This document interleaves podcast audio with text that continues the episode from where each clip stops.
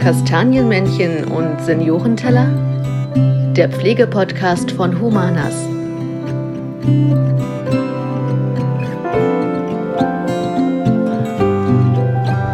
Hallo und herzlich willkommen zu unserer neuen Folge von Kastanienmännchen und Seniorenteller. Heute sind wir im Verwaltungsgebäude von Humanas in Kolbitz. Einmal mit mir, Fabian Bierster, und ich habe natürlich wie immer Jenny Lorbeer dabei. Hallo. Hallo. Und als Gast haben wir heute Holger Schnarkecht. Hallo. Hallo miteinander. Man kennt dich ähm, sicherlich durchaus auch aus, aus der Vergangenheit, aus den politischen ähm, Funktionen, die du hattest. Erzähl doch aber mal ganz kurz, warum du heute hier bist und was du mit Humanas verbindest und ja, was du eigentlich hier machst.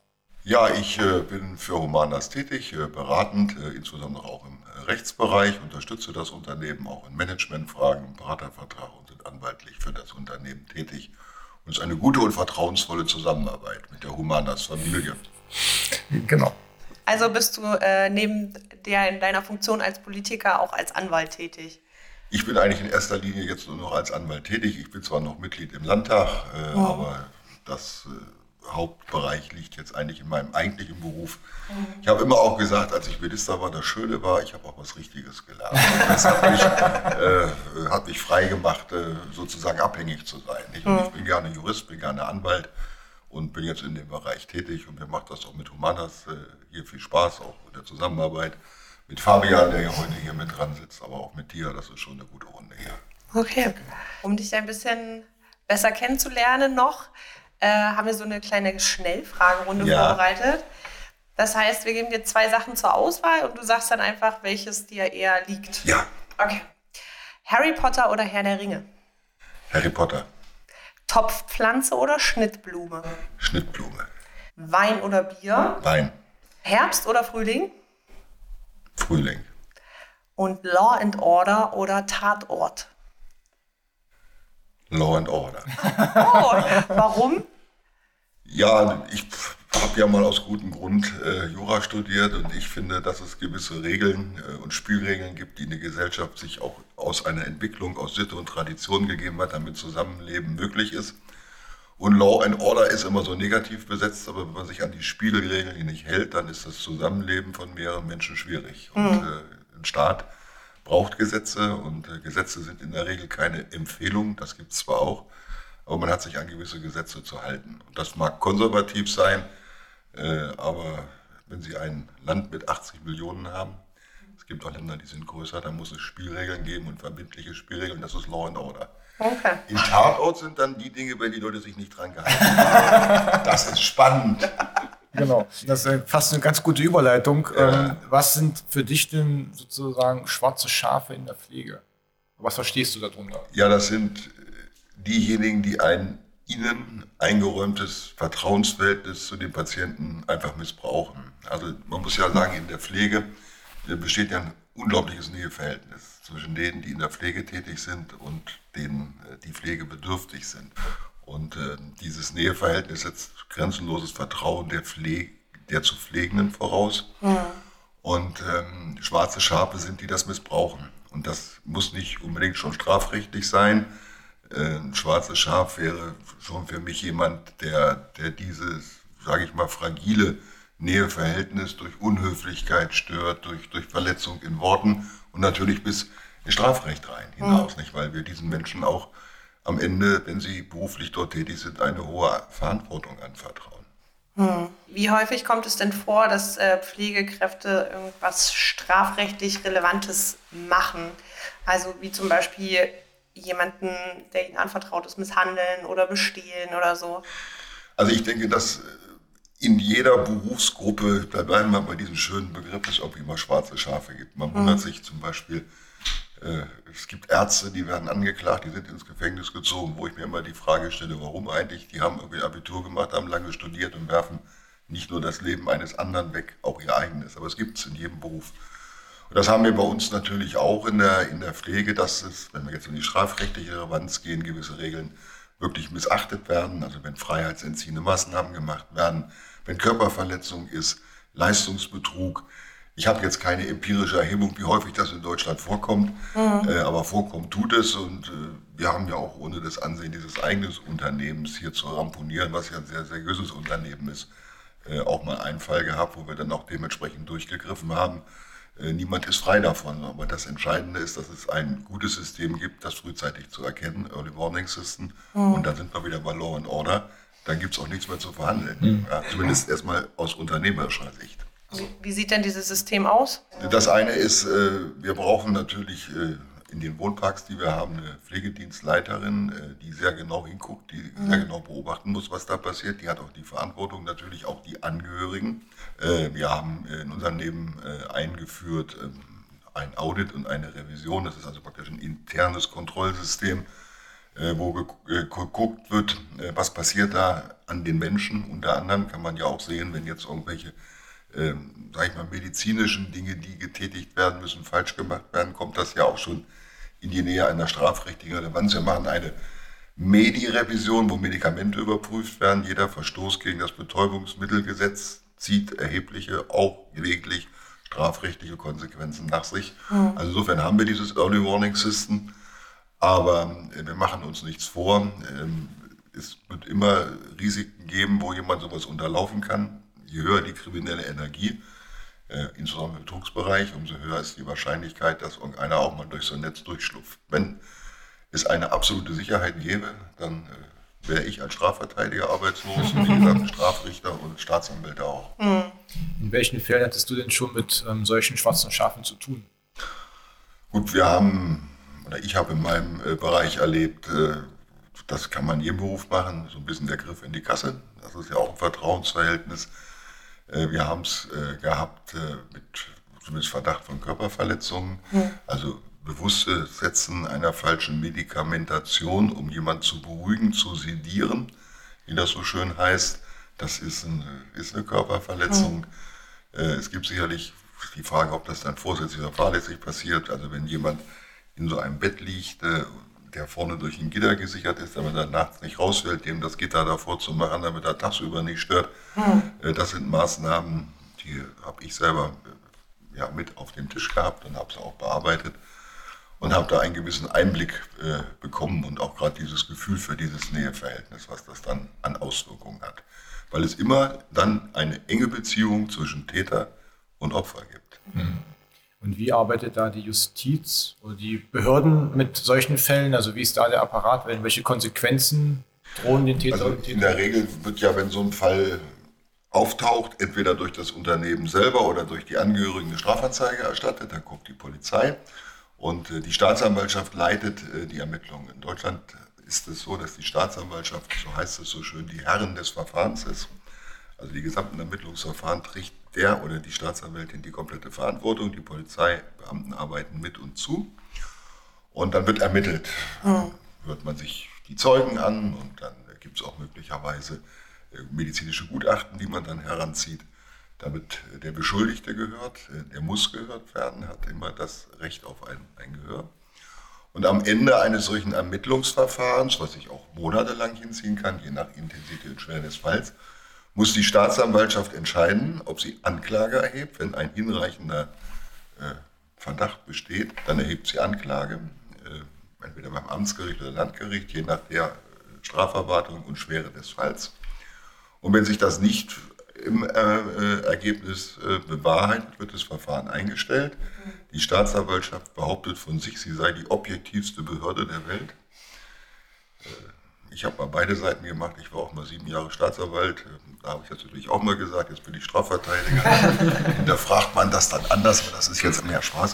Äh, die entscheiden schon richtig. Und dann kann man Verfahren noch in dem Stadium einstellen, wenn die Schuld nicht so stark war, dann stellt man das, gibt es eine Norm nach Paragraph 153 der Strafprozessordnung hm. ein oder 153a mit oder ohne Geldauflage. Aber die Staatsanwaltschaft führt durch dieses Verfahren.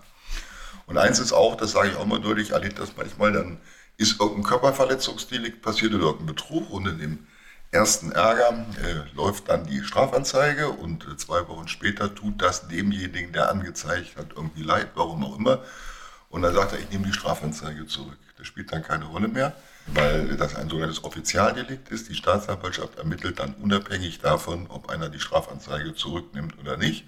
Mhm. In dem Augenblick fliegt in Anführungsstrichen die Kugel und die Staatsanwaltschaft entscheidet. Es gibt reine Antragsdelikte, das kann ich zurücknehmen, das sind Beleidigungsdelikte.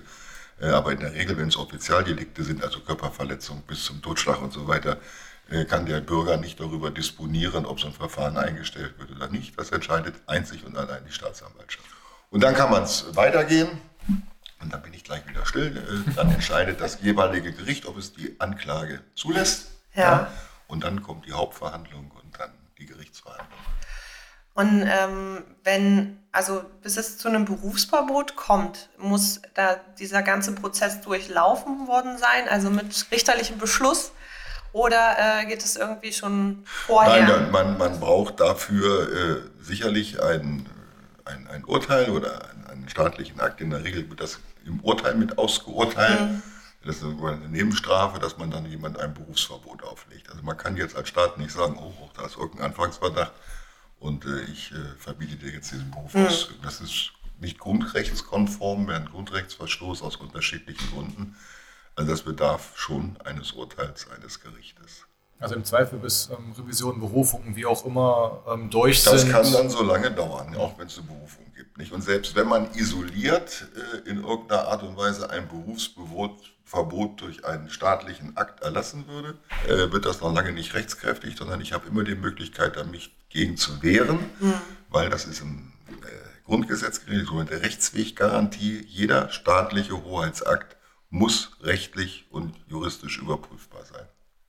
Welche Fälle führen zum Berufsverbot? Reicht es da schon, wenn ich freiheitsentziehende Maßnahmen begehe oder braucht es da schon kommt, härtere Sachen? Kommt, kommt auf die Schwere des Falls ein. Also wenn einer jetzt, sage ich mal, in fortgesetzter Weise in 30, 40, 50, 60 Fällen äh, systemisch sozusagen sowas machen würde, dann würde das dafür sprechen. Äh, wenn man hier die Fälle nimmt, wo jemand andere Menschen in den Pflegeheimen umgebracht hat, ist es selbstredend, unabhängig davon, dass er eh erstmal im Knast sitzt und nicht den Beruf ausüben kann, ja. Äh, dass man dann ein Berufsverbot äh, mit beantragen würde und auch ausholen würde. Und bei den anderen Delikten kommt es eben darauf an, wenn das einer nun einmal gemacht hat oder zweimal, mhm. dann wäre das nicht verhältnismäßig. Ja, okay. Aber je nach Intensität. Mhm.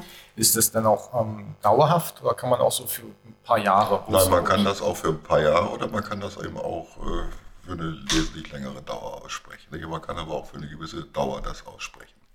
Ja. Und wie können Angehörige zum Beispiel sicherstellen, dass ähm, ihre pflegebedürftigen Familienmitgliedern kein Opfer werden von solchen Übergriffen. Ja gut, das ist natürlich das, das eigene Erleben, das eigene Sehen, das eigene Hören von der Pflegebedürftigen. Aber ich würde immer empfehlen, wenn so ein Verdacht durch die pflegende, zu pflegende Person auftritt, dass man dann Rücksprache hält, entweder mit der Geschäftsleitung oder mit der Pflegedienstleitung, weil wir ja auch, ohne dass das jetzt abwertend ist, aber Menschen haben im Alter, die zum Beispiel teildement oder dement sind, wo nicht unbedingt nachvollziehbar ist, ob das, was sie dann sagen, auch immer unbedingt zu 100 Prozent der Wahrheit entspricht.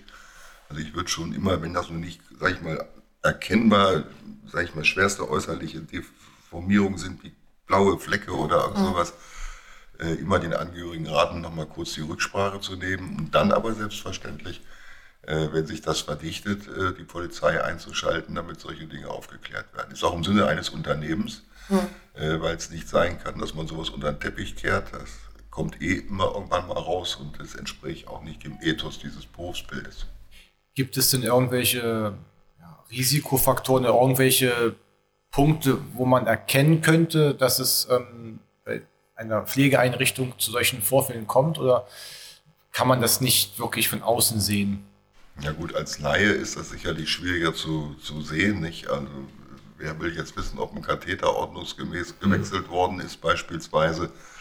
Aber wenn jetzt erkennbar ist, dass jemand irgendwie hingefallen ist und hat, äh, sage ich mal, wirklich äh, blaue Flecken und äh, liegt dann immer noch in der Wohnung, weil trotz Notrufs keiner gekommen ist, dann ist das sicherlich erkennbar. Das hängt vom Einzelfall ab. Mhm. es gibt sicherlich Dinge, die erkennbar sind, ja. Aber auch da sind wir wieder in einem Nähe-Nähe-Nähe-Verhältnis. Die Angehörigen haben ein Näheverhältnis und sind sozusagen emotional betroffen. Der zu Pflegende ist vielleicht nicht mehr so ganz gut in Erinnerung Und der Täter, der es war, hat auch wieder ein Näheverhältnis. Und das mhm. macht die Sache so komplex. Ja, sie sind also in einem, einer Blase, in Anführungsstrichen, mehrerer Näheverhältnisse. Insofern mhm. äh, sollte man äh, das in Ruhe abwägen äh, und dann eben auch, klar, wenn es nicht anders geht, die Polizei einschalten. Aber kein Schuss aus der Hüfte. Du hattest es ja vorhin schon angesprochen, so einen bekannten Fall. Damals der Pfleger, der ähm, einige Menschen mit Medikamenten, also entweder in lebensbedrohliche Situationen mhm. gebracht hat oder halt getötet hat.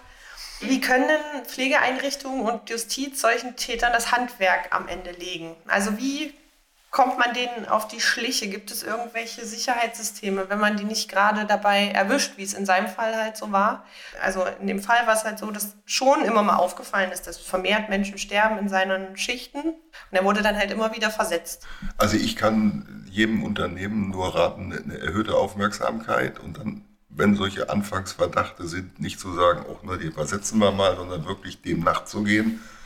Äh, wenn das nicht gewesen ist, dient es ja sozusagen auch seiner sage ich mal, Wiederherstellung der Seriosität, Exkulpation.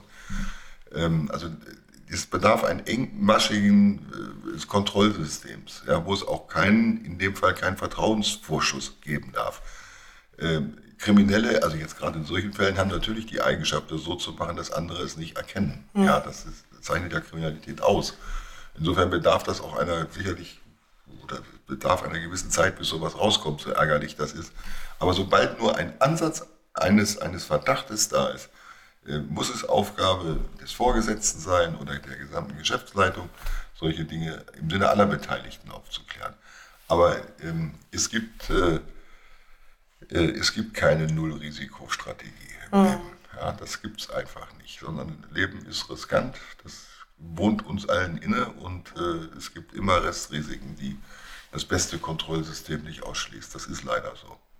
Man kann halt nur dafür sorgen, dass dann eben das aufploppt. Das auf, ne, dass auf, diese auf, Systeme, die du vorhin angesprochen hast. Dass die ähm, Systeme greifen ja. nicht und dass es dann irgendwie rauskommt. Und dann muss natürlich dementsprechend auch äh, mit jeder Methode, das ist ja arbeitsrechtlich, ist der kleinste Schritt, dass man dann kündigt. Das andere ist dann ja die strafrechtliche Relevanz. Nicht? Ja, wie geht man denn als Verteidiger mit einem solchen Fall um? Also jeder hat ja erstmal das Recht auf einen Rechtsbeistand. Wie kann man sich davon abgrenzen oder wie ist die Emotionalität dabei? Auch gerade bei so krassen Fällen, bei, ich sage jetzt mal BTM, was man vielleicht geklaut hat, okay. Betäubungsmittel? Betäubungsmittel, Entschuldigung, genau. Auch nicht übersetzt. Ja, das ist vielleicht jetzt nicht ganz so emotional behaftet, wie wenn jemand in einem Pflegeheim irgendwie mit einer Todesspritze umgeht. Also, also ich will, will vielleicht äh, zwei Dinge dazu sagen. Das eine ist, ähm, wir sind in Deutschland gut von unserer Verfassung, dass derjenige, der Straf Straftat begeht, nach wie vor Subjekt ist und nicht Objekt.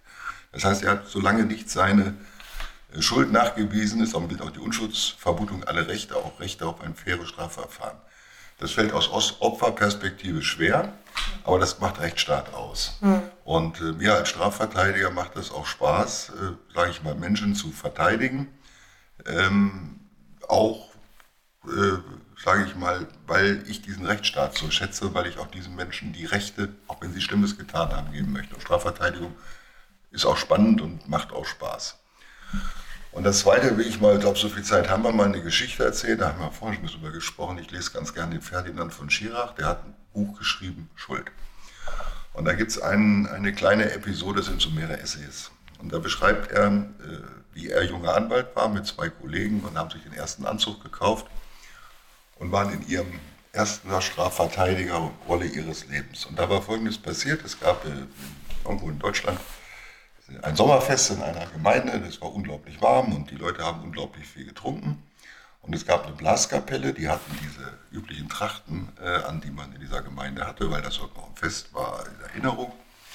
Und äh, diese Musikanten hatten alle gebleichte Gesichter, das gehörte irgendwie mit dazu. Sie haben mit weiß angemalten Gesichtern und mit historischen Kontüren wunderbare Musik gespielt und haben sich von einer jungen Bedienung immer zwischen den Pausen ordentlich Bier bringen lassen und eigentlich haben die unter uns gesagt, leicht alkoholisiert musiziert. Und irgendwann ist diese junge Bedienung, die so 18, 19 war, mal eine Studentin oder Abiturientin äh, mit diesem Biertablett nach oben gekommen und diese Kapelle hat die hinter den Vorhang geholt und hat diese Frau serienweise schlicht und ergreifend vergewaltigt. Punkt. Und da war von Schirach mit Verteidiger, und damals war diese DNA noch nicht so weit. Und da die keinen wiedererkennen konnte, weil die alle gebleichte Gesichter hatten, und einer von denen hatte die Polizei gerufen, es wusste aber man nicht, welcher der Unschuldige war, konnte man keinen dieser Täter die Schuld nachweisen. Und die sind alle freigesprochen worden. Und jetzt kommt Schirach und gewinnt mit zwei Kollegen diesen Prozess seinen ersten Strafgerichtsprozess, geht die Treppe vom Gericht runter und dort sitzt der Vater der Studentin auf der Treppe und weint ob des Urteils. Und dann steigt Schirach in den Zug mit seinem Anwaltsfreund und die fahren nach Hause, keiner spricht ein Wort. Und das Stück endet damit, danach waren wir Anwälte und unser Leben wurde nie wieder so sehr sein, wie es vorher war. Ich glaube, das ist eine Geschichte, die kann man besser nicht erzählen. Ich habe sie jetzt wiedergegeben, weil es trifft. Es, man, man taucht in eine andere Welt ein und das schafft auch eine andere Distanzfähigkeit dazu. Es macht auch mit einem was, das gehört auch dazu. Mhm. Egal, ob Sie Staatsanwalt sind oder Strafverteidiger, wenn Sie in die, in, die, in, die, in die Graubereiche und auch in die Untiefen dessen einsteigen, was Menschen möglich machen, mhm. macht das auch was mit Ihnen. Hat übrigens bei Ärzten auch, die ständig operieren und mit dem Tod zu tun haben, führt das zu einem gewissen Zynismus, das ist auch ein Selbstschutz. Ja. Das war mal ein kleiner Ausflug, aber das gehört dazu. Gab es so einen Fall bei, bei dir schon mal, dass du so ein bisschen, der ja, so in deinem Gedächtnis geblieben ist? Da gab es äh, Fälle sowohl von der Anklagevertretung mal, äh, was ich ungern gemacht habe, waren, wenn wir da bleiben, ich habe ja Wirtschaftskritik, aber mache ich ja heute mhm. eigentlich auch. Ähm, also so Vergewaltigungssachen, das ist äußerst unschön, um das mal deutlich zu sagen. Nicht? Und äh, ja, es gibt Fälle, die, wo man schon äh, Dinge erlebt hat, auch von, von beiden Seiten. Also auch wenn Sie, äh, Sie haben einen angesehenen Geschäftsmann, äh, der in den besten Kreisen verkehrt und dann legt der irgendwie eine, eine Insolvenzverschleppung hin und stürzt von oben nach unten ab. Mhm. Also wenn man solche Bereiche, den habe ich jetzt nicht vertreten, aber wenn Sie zum Beispiel Mittelhoff nehmen, mhm. äh, der Manager, oder wenn Sie äh, den, den Winterkorn nehmen von VW, Dieselskandal, das sind Leute, die äh, haben in den Top-Etagen gespielt und äh, sind jetzt am Ende ihres Lebens angeklagt in einem Strafprozess. Da kann man sich auf die Seite der Geschädigten stellen und sagen, oh, die haben alle Diesel verkauft, die jetzt nicht verkaufen dürfen. Ja, stimmt. Aber bei dem hat es auch was gemacht. Ich werde sie mit 70 als einer der Top-Manager äh, so einen raketenmäßigen Absturz erleben. Das ja. sind so, so, so Dinge. Und solche Sachen habe ich in kann ja mal Mandanten jetzt hier nicht offen machen oder ja. äh, solche, solche Sachen auch vertreten. Nicht? Und, äh, jetzt einen neuerlichen Fall kann ich auch nicht weiter ausführen. Das, äh, da kann man sich reinsetzen und sagen, naja gut, der hat auch viel Schaden organisiert. Ja, auf der anderen Seite, wir verteidigen den jetzt in einem Team. Mhm. Das ist ein internationaler Strafprozess, den wir gerade machen, hochinteressant, auch juristisch, aber da braucht man diese Distanzfähigkeit und man verliert so ein bisschen auch, was ich mit von Chirac gesagt habe, im Leben seine Unschuld. Mhm. Ist dann, also man kennt es immer so aus Film und Fernsehen, die Anwälte, die immer dann irgendwie jung anfangen, ja, man möchte für Gerechtigkeit und so weiter und so fort. Aber ähm, auf welcher Seite müsste man denn stehen, um für Gerechtigkeit zu auf der Staatsanwaltsseite oder eigentlich auf der Rechtsanwaltsseite? Weil Sowohl ja, als auch. Da gibt's, jeder hat eine Betrachtungsweise. Die Frage ist ja, was ist gerecht? Das ist gar nicht messbar. Ja. Äh, ich, ich glaube, ein Rechtsstaat schafft zumindest Gerechtigkeit dadurch, dass eigentlich jeder ohne Ansehung seiner Person und seiner Herkunft eigentlich mit, mit gleichen Maßstäben zumindest hm. gemessen und bewertet wird. Der Staatsanwalt wird immer sagen, ich kämpfe für die Gerechtigkeit und Einhaltung äh, unserer Gesetze und äh, hat auch eine äh, gewisse, wir nennen das generalpräventive Wirkung, abschreckende Wirkung, wenn man solche Verurteilungen macht. Das ist zwar nur äußerst hilfsweise. Der Strafverteidiger sagt auch, ein Rechtsstaat darf nicht alles zulassen und äh, auch dem gehört einem Verfahren und ähm, äh, Gerechtigkeit in dem, was wir moralisch bewerten, sowieso jeder füreinander. Ähm, ich glaube, dass wir, wir sind gerecht, mhm. aber Gerechtigkeit ist eine philosophische Frage. Ja. Mhm zu weit führt. Ja, ja kriegt man auch nicht ja, hin. Aber ja, ne? hat immer so, hat immer so ein Bild ja, vor Augen, wenn, nicht. Um, ähm, weil Film und wenn so ein Tatort guckt, ich gucke ganz viel Tatort, um, ähm, dann natürlich auch die, Ab, die Tiefen oder die Abgründe. Nicht, also wenn Sie mal dann einen Fall nehmen, ähm, jemand, eine Frau ist 25 Jahre, alles Fälle, die wirklich passiert sind, äh, mit einem Mann verheiratet, der dem Trug ergeben ist und jeden Abend diese Frau vermöbelt. Mhm. Und die hat in einer Zeit gespielt, als Frauen noch nicht so ganz emanzipiert waren. Die lässt das duldend über sich ergehen. Und irgendwann war es zu viel. Und dann hat sie die gusseiserne Pfanne genommen und ihren Mann totgeschlagen. Hm. Hier stellt sich die Frage, was ist Gerechtigkeit? Hm. Ja, rechtsstaatlich völlig klar. Äh, es gibt keine Selbstjustiz. Es, hm. Die kann den nicht totschlagen. Die hatten ganz entweder willst du wegen Totschlag oder Mordes dran. Das hängt darauf an, wie äh, der Schlag kam. Äh, auf der anderen Seite, was hat die Frau 25 Jahre erlitten? Mhm. Wenn es Mord war, können Sie das kaum noch strafmildernd einbringen, weil beim Mord gibt es kaum Bewegungsspielraum. Wenn es ein Totschlag war, können Sie es berücksichtigen. Und da fängt dann, das sind so die Fälle, wo man jetzt drüber diskutieren kann. Was Recht ist und was Recht geschehen muss, ist klar. Strafverfahren, Anklage, Verurteilung kann gar nicht anders sein, auch keine Notwehrhandlung. Aber in dem Gesamtkontext gesehen über Gerechtigkeit dann zu reden, sozusagen von der Metaebene wird es Leben spannend. Ja. ja. das ist korrekt. Mal zurück ähm, zu, unser, Thema, zu unserem eigentlichen Thema, zu den schwarzen Schafen. Können denn Unternehmen in der Pflege etwas tun, dass sich ihre Mitarbeitenden an so ethische und rechtliche Standards halten? Also gibt es da irgendwelche vorbeugenden Maßnahmen, die man da einleiten kann? Ja, ich denke, man braucht da sicherlich regelmäßige Schulungen, um auch diese Philosophie äh, zu vertreten, die ein Unternehmen hat, auch dass diese Philosophie in, ins Blut übergeht, dass man sagt, man lebt einen gewissen ganz bestimmten Pflegegedanken, dass man auch immer wieder daran hat, welche Verantwortung die Menschen haben, dass man aber auch den Mitarbeiterinnen und Mitarbeitern aufzeigt, was passiert, wenn sie sich daran nicht halten. Mhm. Also wenn Leistungen abgerechnet werden, beispielsweise, die äh, wo es keinen Vertrag gibt, äh, wo es keine Leistungsverzeichnisse für gibt, dass das ein Betrug ist, äh, dass man klipp und klar sagt, dass das strafrechtlich relevant ist, dass man klar sagt, nicht, wenn Sie äh, jemanden äh, zu lange äh, sozusagen in so einem Bett lassen, dass das eine freiheitsentziehende Maßnahme ist, dass es Nötigung, dass es Körperverletzungen gibt und auch sagen, es steht nicht nur für das Unternehmen was aufs Spiel, es steht für Sie was aufs Spiel. Und dieses muss man immer wieder äh, vor Augen führen. Das muss drin sein, das muss geübt sein, weil die ja auch unter Stress agieren in diesen äh, Pflegeeinrichtungen. Das ist ja ein anstrengender und schwieriger Beruf. Ich habe eine mhm. hohe Achtung vor dem, was da Menschen leisten. Und das muss sozusagen in, die, in diese Pflege-DNA äh, ja, praktisch rein, ja. äh, reingehen. Na, das kann man tun. Und dann, was ich gesagt habe, dass man regelmäßige eigene Kontrollen macht, also das nicht nur den medizinischen Dienst überlässt oder wenn es ganz schlimm kommt, Staatsanwaltschaft, die Polizei in Ermittlungen, sondern selbst ein Kontrollsystem hat, wo man sagt, zumindest vom Organisationsgrad, äh, können wir uns kein Organisationsverschulden vorwerfen lassen, wenn mal irgendwas passieren sollte. Hm. Und eine Auswahl von Mitarbeitern, das ist natürlich dann auch äh, äh, ein Punkt, dass man die richtigen findet äh, und auch einen guten Griff hat dabei. Ne? Spielt denn da die Größe des Teams eine Rolle? Sprich, wenn ich jetzt im Krankenhaus arbeite und ein großes Team habe, versus wir im Wohnpark mit 20 Leuten, 25, 25 ja. Leuten, macht das einen Unterschied? Guckt man im kleinen Team halt eher hin? Also ich glaube, ein kleineres Team ist noch besser überschaubar als ein mhm. größeres Team, würde mhm. ich jetzt mal sagen, nicht ohne aus alleinhaften Betrachtungsweise. Mhm. Okay.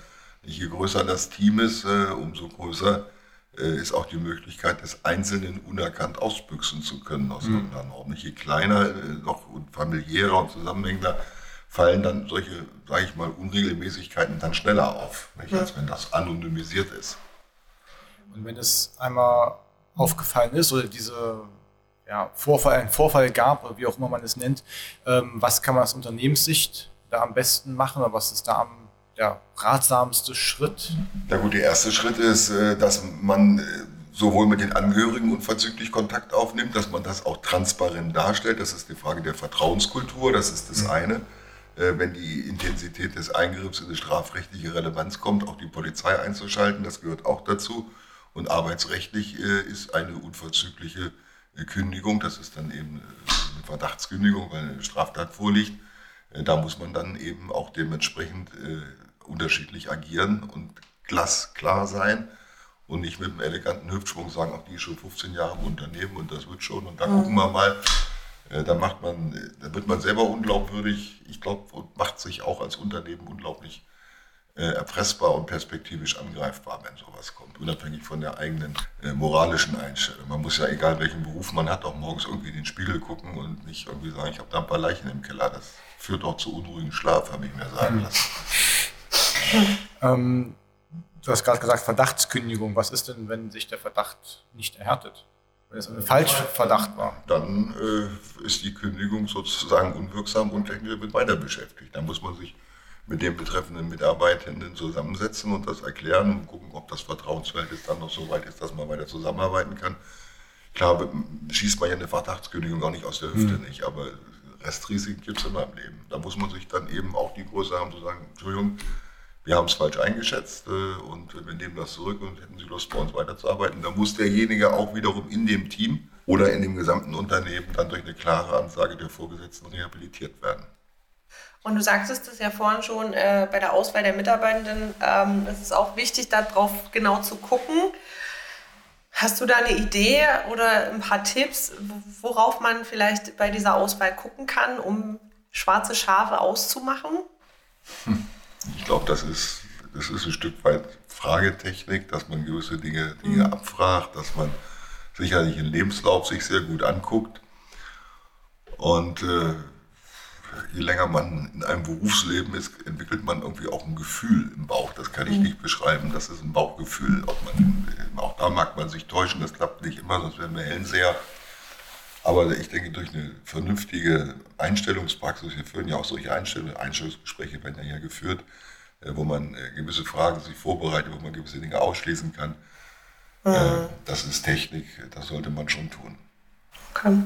Und ähm, woran können Angehörige das am besten ja, erkennen, dass irgendwas passiert ist, gerade auch wenn die, ähm, die Bewohnerinnen und Bewohner noch dement sind? Oder gibt es irgendwelche Hinweise und wie kann man da am besten mit umgehen? Welche Wege? Na gut, das erste ist, was, was, was sagt mir die pflegende Person? Also was sagt mir, Manche kann sie nicht äußern. Kann sie nicht äußern, nicht, dann, dann werde ich eben erkennen, ist irgendwas blaue Flecke oder Katheter rausgerissen oder liegt er neben dem Bett, wenn ich komme, äh, oder äh, ist noch dieses Gitter vor dem Bett, obwohl es nicht hätte davor sein dürfen. Da gibt es Anhaltspunkte, äh, wo man das erkennen kann. Aber da ist, wie gesagt, mein Rat erstmal Rücksprache dann mit der Pflegedienstleitung, um das vernünftig machen zu können, ähm, weil wir alle immer, was unsere eigenen Angehörigen angeht, auch in einem Näheverhältnis sind. Hm. Das vielleicht auch anders bewerten. Anders, anders bewerten und äh, auch das haben wir ja nun häufiger erlebt, auch manche Verdachtsdächte, was der Plural von Verdacht, äh, Verdachtsmomente äußern, Verdächtigungen äußern, die im, im Nachhinein so nicht waren. Nicht? Das, das gehört dann aber auch dazu, das vernünftig aufzuklären. Ne? Nun haben wir viel über die Negativität gesprochen. Gibt es denn auch irgendwelche Beispiele, die du kennst von Pflegekräften, die zum Beispiel zu Heldinnen wurden oder die halt besonders positiv aufgefallen sind, weil sie vielleicht Straftaten aufgedeckt haben oder so? Also ich finde, jeder, der in diesem Pflegeberuf tätig ist, und das gilt jetzt nicht nur für Humanas, ist für mich eigentlich ein Held, weil wir äh, Menschen, die älter werden, in, in Würde äh, sozusagen einen Lebensabschnitt ermöglichen. Das ja. ein, ein, ein unglaubliche, sage ich mal, Empathie voraussetzt, auch eine Toleranz und auch eine Ruhe. Und ähm, ich habe ja auch die Corona-Phase hier mal miterlebt. Ich glaube, da ist in der Pflege viel Heldenhaftes auch in diesem Unternehmen passiert. Wenn man mal vorstellt, dass da ständig äh, über diesen Virus geredet wurde, über die, die Gefährlichkeit, dass die Leute sich auch teilweise Menschen gegen ihren Willen ja, haben impfen lassen müssen. Mhm. Wie in anderen Berufen auch, wenn man den ganzen Tag mit Maske arbeiten muss äh, und gleichwohl so einen Pflegebetrieb aufrechterhalten muss, das hat mich eigentlich schon schwer äh, beeindruckt, wie das am Ende dann reibungslos in Anführungsstrichen äh, funktioniert hat. Nicht? Und äh, ich glaube, dass, da ist jeder Einzelne schon für die Gesellschaft sehr wertvoll und eigentlich auch ein Held. Nicht? Zumal keiner will ja älter werden. Wir haben ja eine, eine Werbebranche, die suggeriert ja irgendwie, äh, alle bis 20 bleiben mit den Idealmaßen und äh, Gewichten und äh, was Alter äh, wird tun nichts, wenn es geht, geschwiegen. Nicht? Das ist eigentlich schade, nicht? weil das gehört auch zum Leben, älter zu werden und das in Würde. Mhm. Ähm, was ist denn so für dich der größte Oh Gott-Moment gewesen als Anwalt? So, oh, das ist ja unglaublich. Muss das vorsichtig formulieren. Es, es mag einen Mandanten geben, die haben sich um jemand in der äh, Familie gekümmert. äh, der auch, sage ich mal, in Ansatzweise pflegebedürftig war. Und ähm, das hat dann auch dazu geführt, dass vielleicht an einer gewissen Stelle man persönlich die Weiche falsch gestellt hat und so das auch ein Stück weit ausgenutzt hat, ja, indem man dann vielleicht auch Gelder nicht richtig äh, einsortiert hat. Ich will das mal ganz vorsichtig formulieren. Und da habe ich so für meinen Teil gedacht, oh Gott, ja, mhm. weil das, äh, ähm, dass, dass so innerhalb der Familie was passiert und das, was dann da am Ende rauskommt mit Strafverfahren und mit mhm. Gerichtsverfahren nicht. Und dann eine, eine, Familie sich zerlegt und äh, ältere Leute da erheblich Geld zurückzahlen müssen, da habe ich gedacht, oh Gott, äh, sowas möchtest du persönlich eigentlich nicht erleben. Mhm. Ja, ich habe gerne die anwaltliche Begleitung da übernommen und äh, ich glaube, wir haben das auch gemeinsam ganz gut da alles hingekriegt. Äh, da geht es dann ja auch um Schadensbegrenzung und äh, will ja auch nicht mehr, dass die Leute dann alle vor das Gericht gezerrt werden. Aber da habe ich, oh Gott, gedacht. Das war sozusagen in letzter Zeit das Aktuelle. Mhm. Sonst gibt es sicherlich eine Vielzahl von, von Fällen, wo man manchmal staunt, so was Menschen so äh, fähig sind. Mhm. Ja, das ist, aber da sind wir wieder bei Schirach und der Geschichte. Ja. stimmt. Es macht auch spannend.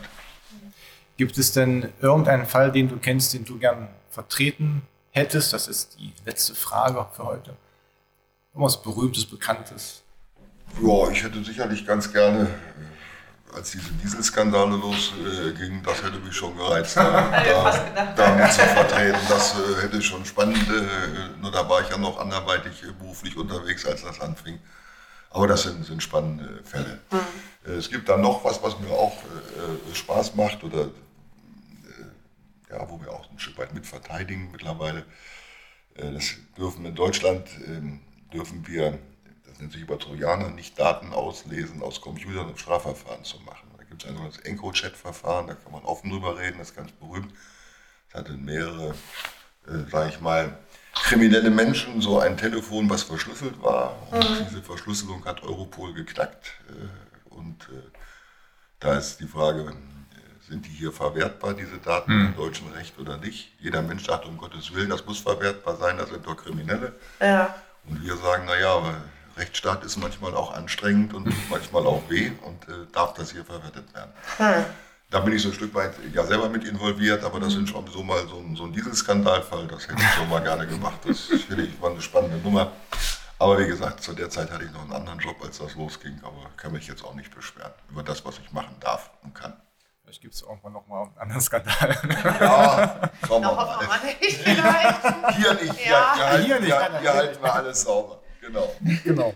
Okay, dann, ähm, dann hören wir uns ähm, zur nächsten Folge Humanas Sportstunde, beziehungsweise dich, Fabian. Wir hören uns am 2. März. Genau. genau. Und wenn ihr ein Wunschthema habt oder was wir einmal aufgreifen sollen oder ihr allgemein Feedback habt, dann sendet uns gerne eine Nachricht über die sozialen Netzwerke oder eine Mail an podcast.humanas.de. Vielen Dank an dich, Holger, für das spannende Gespräch. Ja, vielen Dank. War mir eine große Freude und wir haben hier nur weiße Schafe. genau, sehr. Was für ein Schlusswort. ja, dann ähm, tschüss. Ne? Bis dann. Bis tschüss. Dann. Tschüss. tschüss.